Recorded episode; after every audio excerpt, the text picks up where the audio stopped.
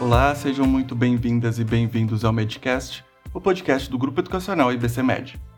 Se como Outubro Rosa é um mês inteiro dedicado a conscientizar sobre a necessidade das mulheres estarem sempre atentas à sua saúde, além de também informar sobre o diagnóstico precoce no tratamento do câncer de mama, agora é a vez deles, dos homens, o Novembro Azul. Segundo dados do IBGE, a expectativa de vida dos homens no Brasil é, em média, 7 anos a menos que a das mulheres. O motivo disso é que, quando se trata de cuidar da própria saúde, manter em dia os exames e as visitas regulares aos médicos e médicas, as mulheres são muito mais disciplinadas do que os homens. Ao mesmo tempo, uma pesquisa realizada em 2019 com 2 mil homens pela revista Veja Saúde apontou que o câncer é a doença mais temida por eles. Um receio que, além de refletir estigmas ligados à doença, também mostra como fatores culturais, bem como uma ideia de masculinidade e virilidade de um homem durão que nunca fica doente, é prejudicial neste e em outros tantos aspectos. Só para se ter uma ideia, de acordo com a Pesquisa Nacional de Saúde realizada pelo IBGE, também em 2019, a proporção de mulheres que consultou um médico no período analisado foi superior à dos homens, 82,3% para elas, 67,6% para eles.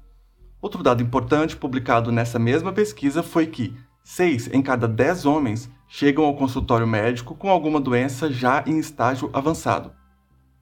Novembro Azul teve origem em 2003 na Austrália, com o movimento Movember, junção de Mustache e November, algo como Novembro do Bigode e chegou ao Brasil em 2011 com o objetivo de chamar a atenção dos homens em relação à própria saúde, em especial desmistificando o câncer de próstata.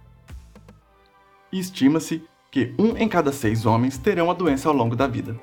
Cercado de mitos, preconceitos e desinformação, é cada vez mais importante gerar visibilidade para o diagnóstico precoce e o tratamento da doença.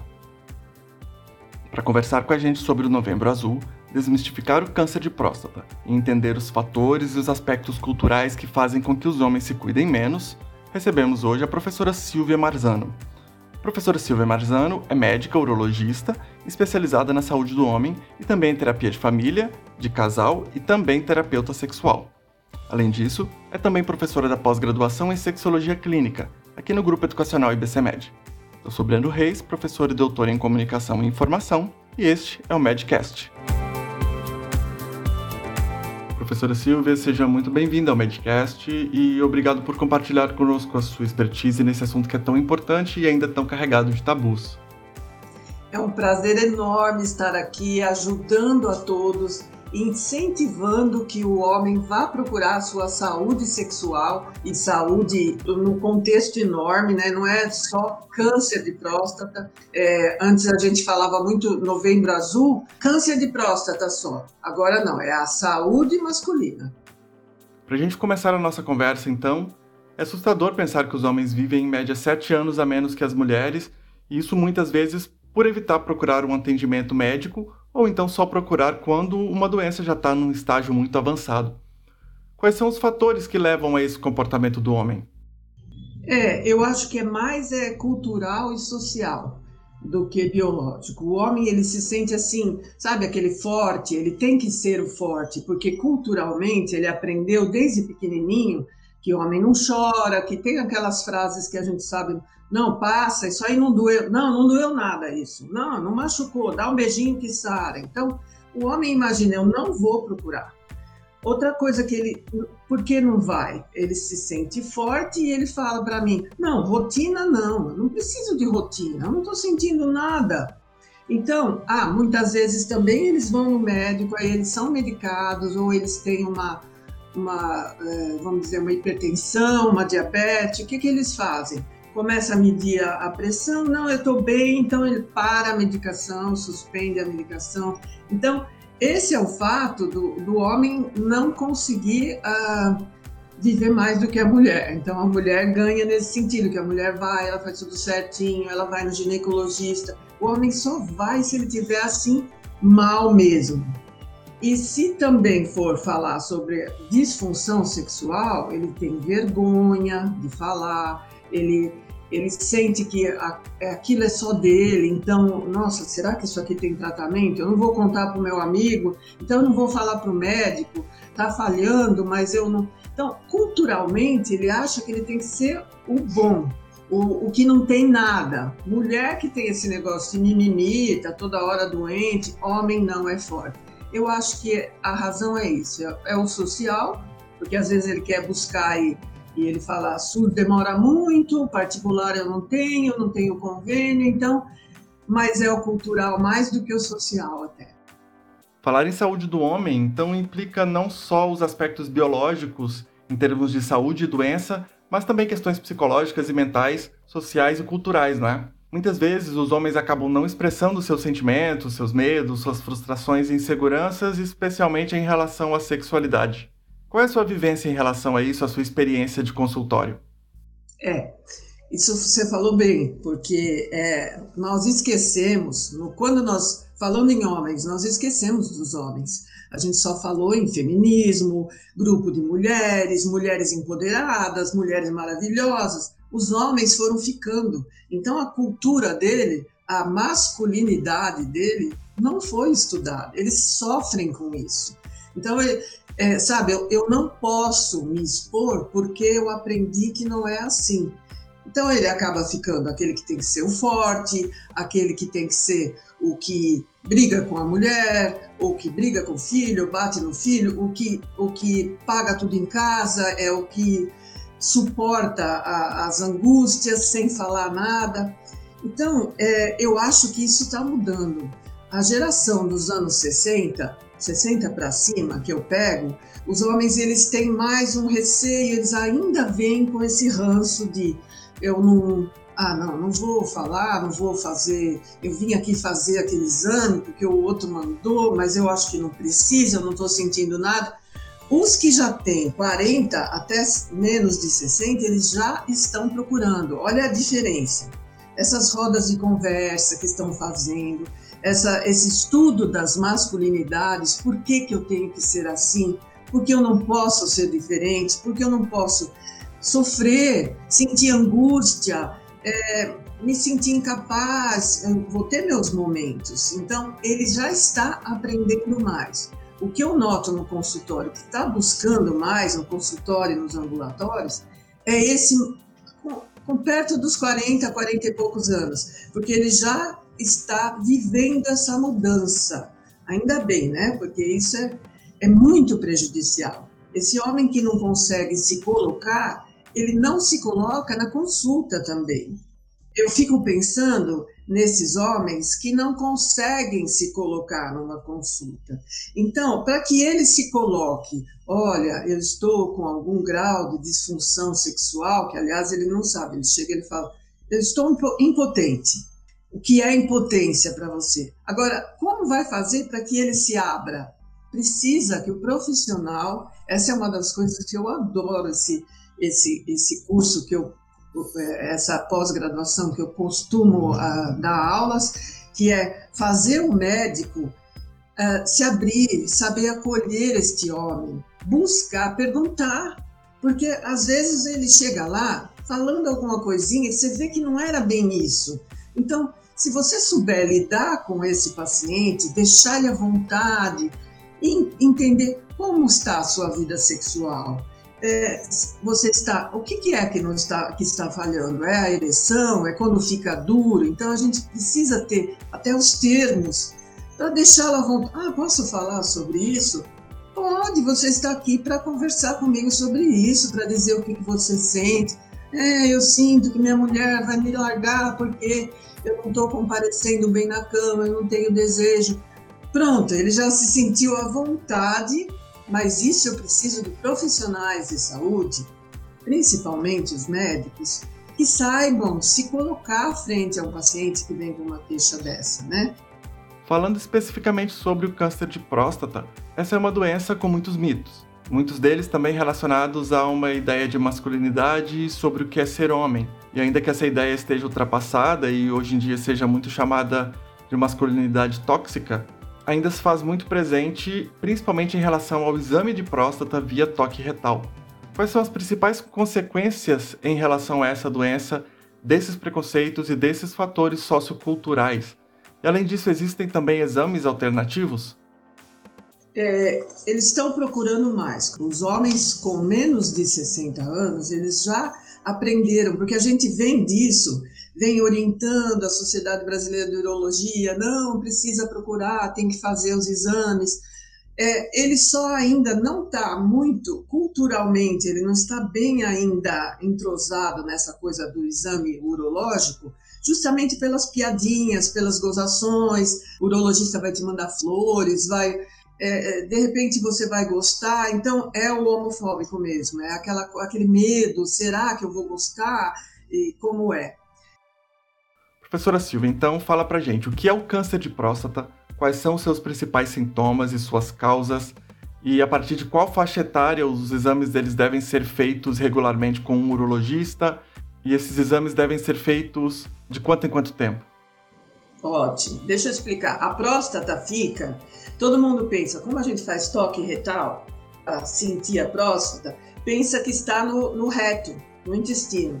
Não. A próstata ela é abaixo da bexiga e ela envolve do tamanho de uma noz. Não é nem, às vezes falam um limão, não, é menor. Do tamanho de uma noz seria noz, aquela de Natal, né? E, e, e ela envolve a uretra. A uretra é o canal da urina que sai da bexiga. Então, quando, ela começa a crescer, a aumentar de tamanho, a gente fala que é uma hiperplasia, quer dizer, um aumento da próstata, mas é benigno. Tá? Então, se o paciente tem sintomas de, como são sintomas de, de aumento benigno da próstata, que é 70% do consultório, tá? Ainda bem, né? Não é câncer, é esse aumento benigno. Ele vai sentir dificuldade no jato, sabe aquele jato que tem que fazer uma força enorme e sai um pouquinho, para, sai um pouquinho, para.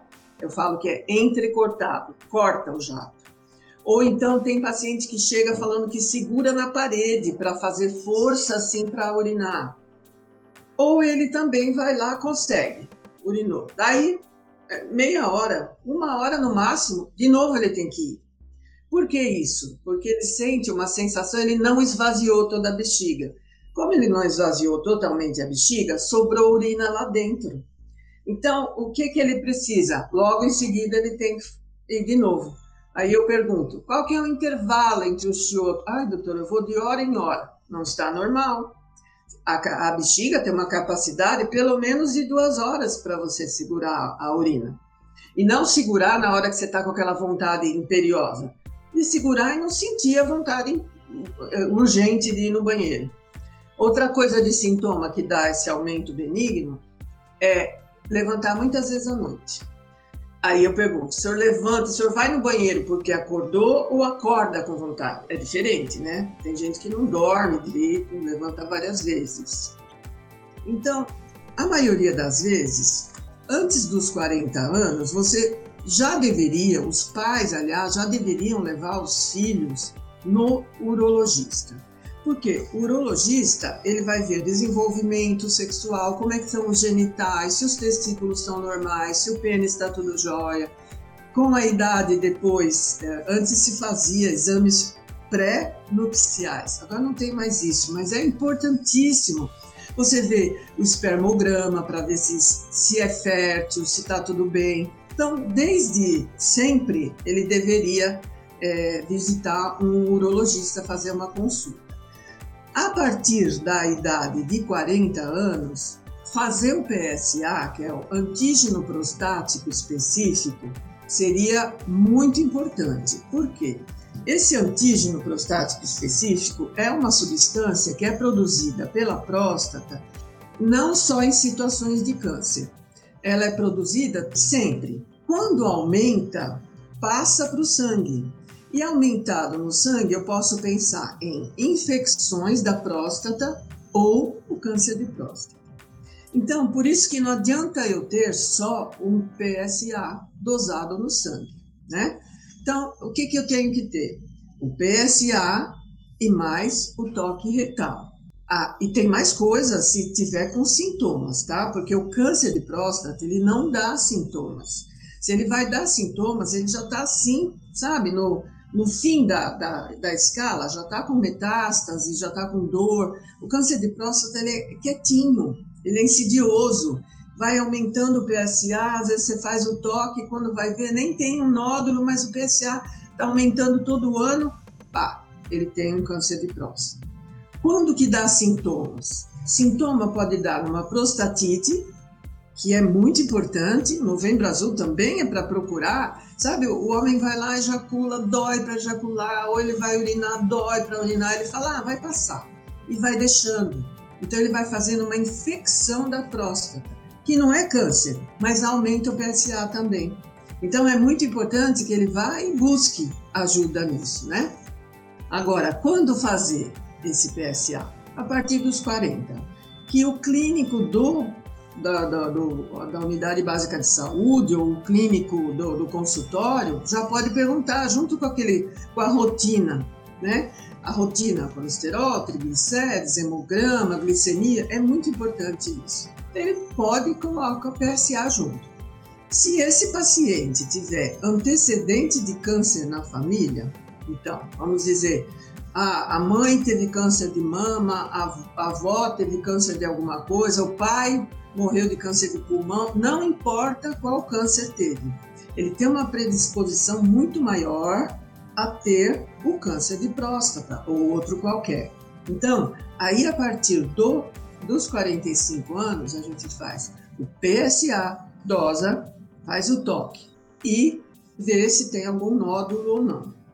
Quando é o paciente que não tem ninguém na família que tem câncer, que é a maioria, ainda bem, né?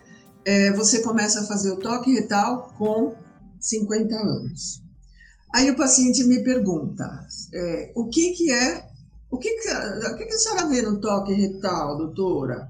Então eu gosto até de explicar. Aqui a gente está falando, não vai explicar, mas eu na minha mão, eu, eu mostro para eles o molinho da mão.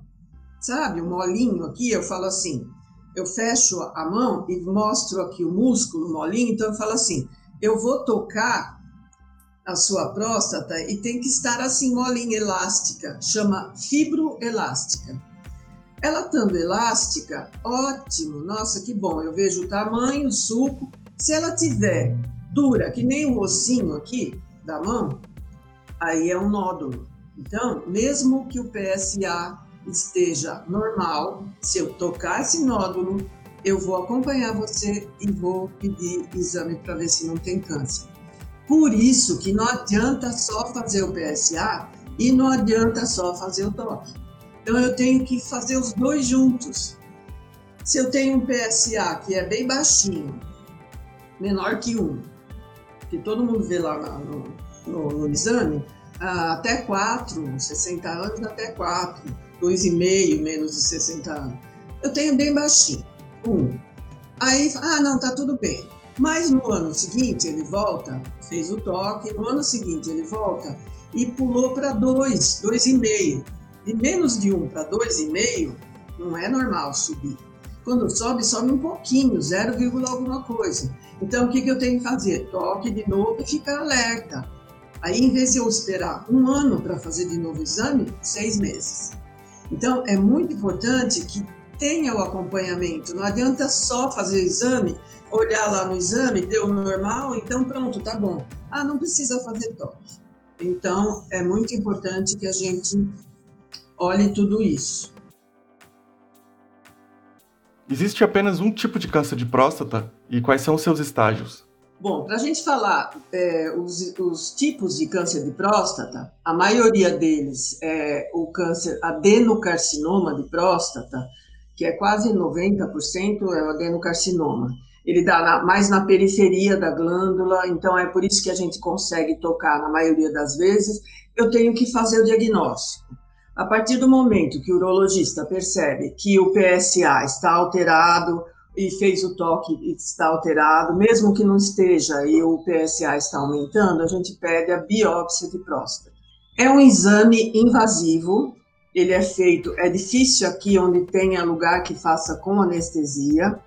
Ele é feito por um ultrassom transretal, tá? E nesse ultrassom transretal, que vai o probe dentro do reto, ele vai ter uma agulha e essa agulha vai picar a próstata no mínimo 12 vezes. Esses fragmentos vão depois fazer o anátomo patológico, que é o exame para ver se tem o câncer ou não, e a maioria deles, quando vem, vem especificado. Então eu tenho, por exemplo, o paciente X, ele fez o exame e ele deu um Gleason. Gleason é o nome do, do cara, do cientista que descobriu quais os estágios do câncer.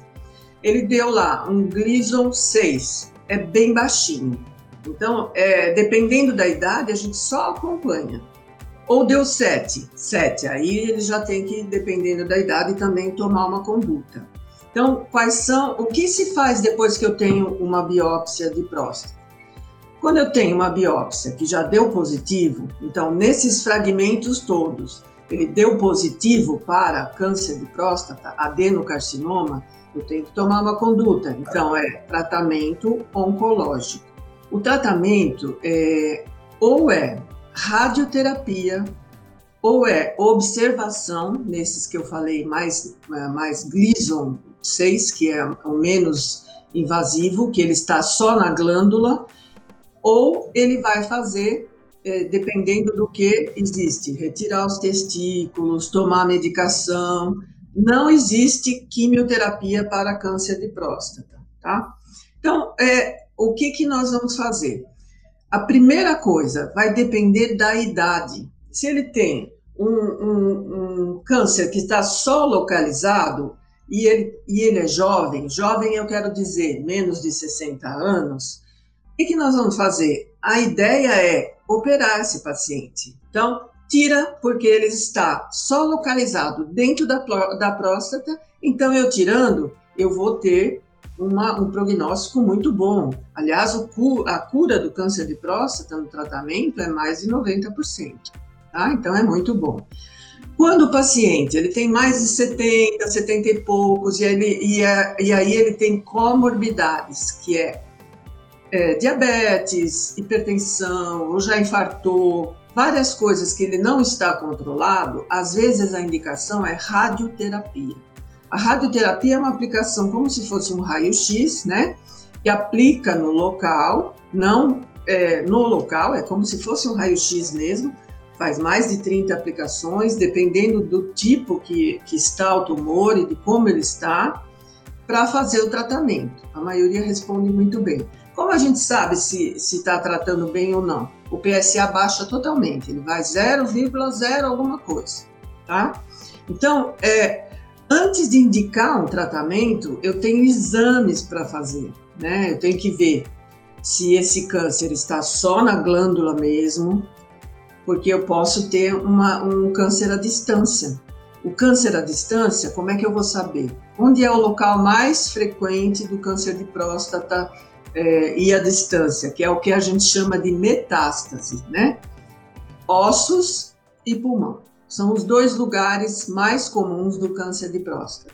Então, antes de indicar, ah, não, vou operar, vou fazer radioterapia, a gente faz um, um, um raio-x de tórax, uma tomografia, uma cintilografia óssea, para eu ver se os ossos estão tudo bem. É, não tem nada no pulmão, o PSA não é maior que 10, que é um PSA muito grande, que já indica até metástase, então eu vou indicar ou a radioterapia ou a cirurgia. Nos pacientes bem idosos, com muitas comorbidades, a primeira coisa que a gente indica é a radioterapia. Não funcionou bem, eu tenho que diminuir a testosterona desse paciente. Então, como que eu vou diminuir a testosterona? Ou usando uma medicação é, para isso, que é, a maioria das vezes, é uma injeção que toma na barriga, que tira totalmente a testosterona, que é o hormônio masculino do homem, para que não progrida ou aquele paciente de nível intelectual bem baixo, que ele, ele, tem dificuldade de seguir o tratamento, a gente faz a retirada dos testículos, orquiectomia, que é o testículo que produz a testosterona. Então, esse é mais o tratamento do câncer de próstata. Graças a Deus, os homens estão procurando mais, os médicos estão encaminhando e a gente está conseguindo fazer um diagnóstico precoce que com o tratamento ou a cirurgia, a cura é total. Nós acompanhamos cinco anos esse paciente fazendo o PSA cada seis meses, depois cada ano, e aí podemos dar alta. Tá? Então, esse é o tratamento. Falando ainda das causas do câncer de próstata, quais são os fatores que podem aumentar o risco de desenvolvimento da doença? Como, por exemplo, fatores genéticos, eles são importantes? E o estilo de vida, hábitos de alimentação, exercício físico também exercem influência? É genético também, né? Por isso que eu falei que quem tem é, parentes, antecedentes que tiveram câncer, ele pode ter o gene lá que um dia ele pode desenvolver o câncer. Só que os fatores externos também contribuem para isso. Então, ele é uma pessoa desregrada que come é, gordura para caramba, ele tem colesterol é, é, aumentado, triglicérides, ele não se cuida, bebe, fuma, fuma demais. O fumo é, é, é para câncer de tudo que é prejudicial, né? Para o pulmão, para o câncer de próstata, o fumo é acabar com a vida do cidadão, né? Então, é, todos esses fatores contribuem para que aquela célulazinha que estava lá quieta, dormindo, de câncer, pô, começa a se desenvolver. Por que ela começa a se desenvolver? Isso a gente não sabe, né? Tem esses fatores todos. Claro que é, é mais comum o câncer de próstata na raça negra, né? Então, o, o homem negro, ele tem mais chance de ter o câncer de próstata.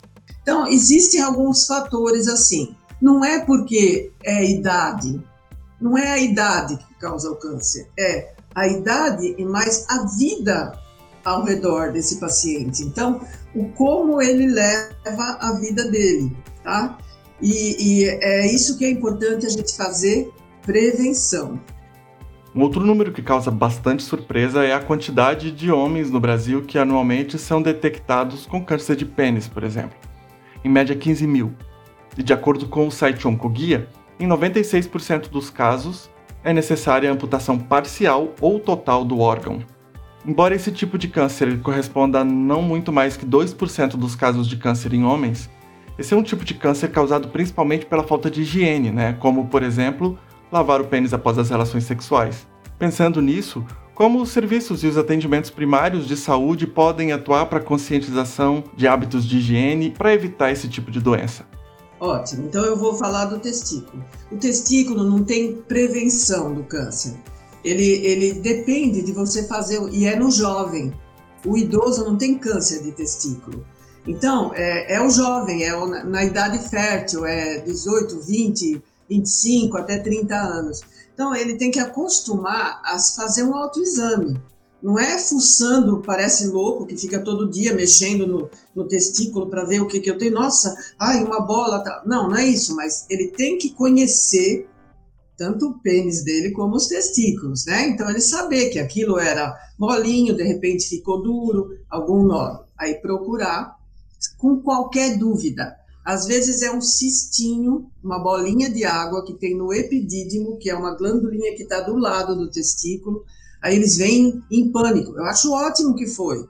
Aí faz um ultrassom, eu palpo, vejo. Não, isso é um cisto, cisto é normal, a maioria dos homens tem, porque tem as, a, os, os, os canalículos dentro do epidídimo, então às vezes pode formar um cistinho com líquido dentro. Isso é normal do homem ter. E a maioria das vezes não precisa operar. O câncer não, é uma emergência, tá? Porque o câncer é bem maligno, né? Então, mas é assim, fez o diagnóstico, tirou aquele câncer, pronto, ele está curado, tá?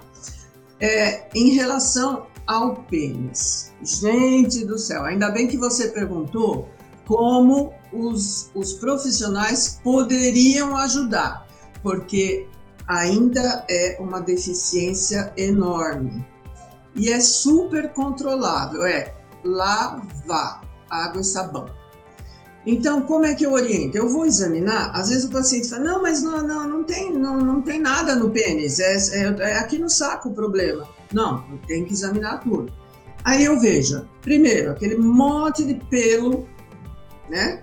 Aquele, aquela floresta amazônica lá, então eu oriento que, olha, você precisa cortar esses pelos. Ah, mas eu, eu passar gilete? Não, não é igual depilar, não é igual mulher. Você vai cortar com aquela maquininha de cabelo. Porque no pelo fica o fungo. E o fungo é comum de ter no meio da perna, porque é úmido e, está calor tal. Então, aquele fungo fica no pelo e passa para o pênis e dá aquela inflamação que chama bala no post-it. Está sempre vermelho, está doendo, aquilo fica tudo machucado. Esse é uma bala, no, não é câncer ainda, tá? Mas por que, que eu oriento a, a cortar os pelos? Para que ele tenha menos contato do pelo. Às vezes o pelo está entrando na pele, tá, entra no pênis, tudo aí ele tem até que mexer para tirar o pelo que está atrapalhando. Eu gosto de falar isso e eu falo para o meu paciente: olha, isso é muito importante você cuidar. Outra coisa importante, você abre a pele do pênis, a pele do pênis chama prepúcio, tá? E abaixando toda a pele tem um freiozinho na ponta dele, que é normal do homem, um lugar de bastante sensibilidade, onde é, é, se tiver atrapalhando na ereção, a gente pode até operar, mas é, é normal ter. Se ele não abrir a pele na hora de urinar, o que, que vai acontecer? Vai sobrar urina dentro da pele, que vai ficar em contato com a glande, que é a cabeça do pênis. Em contato com a glande, fica sempre machucado, fica aquele cheiro crônico horrível, aquele esmegma, que é aquela meleca que, que forma por causa das glândulas que tem em volta da cabeça do pênis, que é normal, aquelas glandulinhas, uns pontinhos branquinhos que chama glândulas vitais, que produz aquele esmegma. Então, é importante, aquilo tem que ser bem aberto. Acabou de urinar? Pega o papel higiênico e enxuga. Tem paciente que olha para mim e fala assim, mas enxugar, doutora, isso é coisa de mulher. Olha lá a masculinidade, né? Ele aprendeu que quem enxuga depois que urina é a mulher, o homem não enxuga. Aí fala, mas olha, dentro do seu canal fica um resto de urina. Ah, mas eu balanço e aí vai para a cueca. Gente, não adianta balançar, porque a urina fica ali. E muda o pH. E aí isso vai fazendo com aquela infecção crônica. Isso vai dar excesso de esmegma, infecção crônica, o câncer de pênis. O câncer é, é, lavou com água e sabonete duas vezes por dia, não adianta só na hora que toma banho. Ah, mas doutora, é, eu tenho aflição quando abre aquilo, então não gosto de abrir, lavo por fora. Não, se você tem aflição é porque não está bem. Às vezes a pele do pênis está difícil de abrir, e aí aquilo vai, é, não, não consegue, cada vez que ele faz força, tem relação, forma algumas fissuras, e vai ficando aquele magma lá dentro, o resto de, de ejaculação, e aquilo vai formando uma bola de neve para dar câncer. Porque o vírus do HPV está lá, né? Aquele HPV que a gente sabe que dá verruga. Então, isso vai dar câncer. E o câncer, quando não diagnosticado bem no começo, não dá para cauterizar só. Você sempre vai ter que tirar um pedaço do pênis. Amputação. Gente, isso é triste demais. Porque o pênis é o seu órgão, é, é, é o que o homem acostumou que é importante para ele é, não é só para urinar, porque tudo bem, se for só para fazer xixi, a gente corta e deixa o buraquinho ali. Não, ele tem os corpos cavernosos, que é o que vai dar a ereção, é o que vai dar o prazer. Então, é muito importante, gente, é só água e sabonete. Aí eles me perguntam, mas que tipo de sabonete? O tipo que você tiver. Você não vai usar um sabão de coco com soda cáustica, isso não. Mas o sabonete de tomar banho, abriu bem, lavou, e não adianta só lavar, depois abre de novo na hora que vai se enxugar, enxuga bem. Eu falo assim, não coloque a sua cueca logo em seguida, espera uns cinco minutos para secar bem do lado da perna, que é o lugar onde fica a cândida, que é o fungo. E esse fungo faz todo essa, esse ciclo que eu expliquei para vocês. Então, é muito importante que o profissional de saúde explique só que esbarra naquele coisa, tempo pequeno de, de consulta, é, às vezes ele vai queixando de outra coisa ali, você examina só outra coisa, e o pênis é porque eu falei para você, o paciente fala, não, mas é o testículo, e eu examino o pênis, para quê? Será que. Não. Nem sempre é o tempo que a gente tem, mas é muito importante que tenha essas coisas que a gente está fazendo, que a pessoa possa ouvir e falar: peraí, então não estou fazendo certo é, é uma importância também na parte de queixas sexuais, tá? Porque aquele paciente com idade, meia idade, mais de 50 anos, que ele começa a ter um, um grau de disfunção erétil, que é dificuldade de ereção, ele pode estar predizendo a, a cardiopatia. Então, esse paciente que chega ali, você manda fazer os exames de rotina, um eletro, tal, nossa, olha só, ele poderia infartar logo em seguida, porque é, é, um, é, uma, é uma, um sintoma a disfunção erétil, que mostra que a irrigação sanguínea não está boa. Então, eu preciso de um cardiologista, um clínico para fazer os exames. A diabetes, que causa uh, a impotência. Então, ah, bom, então tem diabetes, não vou ter mais uh, vida sexual. Não tem muitas coisas para serem feitas para que a gente mude a sua visão de que só pênis que funciona. Então, Sabe, o homem, é, eu falo para o paciente, ele até me olha assustado. Eu falo, você não é um pênis, você é um homem inteiro. Você tem tudo, você tem sua vida, seu psicológico, você precisa cuidar de você. Aí eles saem todos entusiasmados. Ah, mas minha parceira, não sei o quê. Traz ela aqui, vamos conversar. Às vezes ela também não está sabendo o que o homem, até quanto o homem tem que ser esse homem que você está achando que tem que ser. Então é muito importante que a gente englobe, é, é um sistema, nós somos um sistema. É o médico, a família, às vezes os filhos. Se eu ensinar esse paciente mais velho que teve algum problema, ele vai ensinar para o neto dele ou o filho, olha, vai lá fazer o exame porque tá vendo, precisa do exame. Então, a importância da, da orientação e da educação nesse sentido. Professora Silvia, para finalizar, então, alguma orientação final, não apenas em relação ao câncer de próstata ou câncer peniano ou câncer testicular, mas também para a saúde e bem-estar do homem de forma geral? Estar inteiro, estar inteiro e buscar ajuda. Se exija ajuda, você vai lá no seu clínico, ah, mas o clínico não, é mais fala, não, eu preciso, eu quero contar o que eu não estou bem. Vá lá no médico. Ah, mas esse médico nem me deu muita atenção. Médico é tudo assim. Não é tudo assim. Tem, a, tem médicos e médicos, como em qualquer profissão. Então, vá, busque ajuda, melhore, né? Pense no que você pode mudar para ser essa pessoa que você está querendo, no melhor de você, busque prevenção. Não existe assim um sintomazinho, existe um sintoma, então vai lá. Se depois faz os exames e tá tudo bem, não, era uma coisa simples, que ótimo. Não fica pensando que você está fazendo, ah, mas é um mimimi, não, isso é muito mal, isso não é de homem. É de homem. Homem é aquele que cuida de si, que vai buscar ajuda, que faz prevenção, que faz o toque retal, que deixa ser examinado, que cuida do seu pênis e, e pensa: eu tenho uma família, eu pertenço a um sistema, então eu tenho que ter a parceria e conversar com essa parceria. Eu não estou bem assim, eu quero buscar ajuda. Não, isso não é ser menos. Não, isso é ser homem. Vai buscar, faz igual, participa de grupos de homens não vá atrás daquele que conversa, que ele tem que ser o poder, o, o bom de tudo. Não. Vai atrás daquele que conta. Nossa, eu fui lá e consegui, fiz exames. Nossa, agora eu estou bem. Prevenção é a melhor coisa que você pode fazer. Além disso, professora Silvia, sei que a senhora é super ativa aí nas redes sociais, participa de lives no Instagram. Se quiser deixar aí o seu endereço de um site, o seu perfil nas redes sociais, eu tenho um site que é, é Silvia Marzano, só que é silvia com y.com.br, que tem vários artigos lá. O Instagram é arroba Silvia Marzano. E à disposição de todos, tá? Eu trabalho em serviço público, eu amo o que eu faço.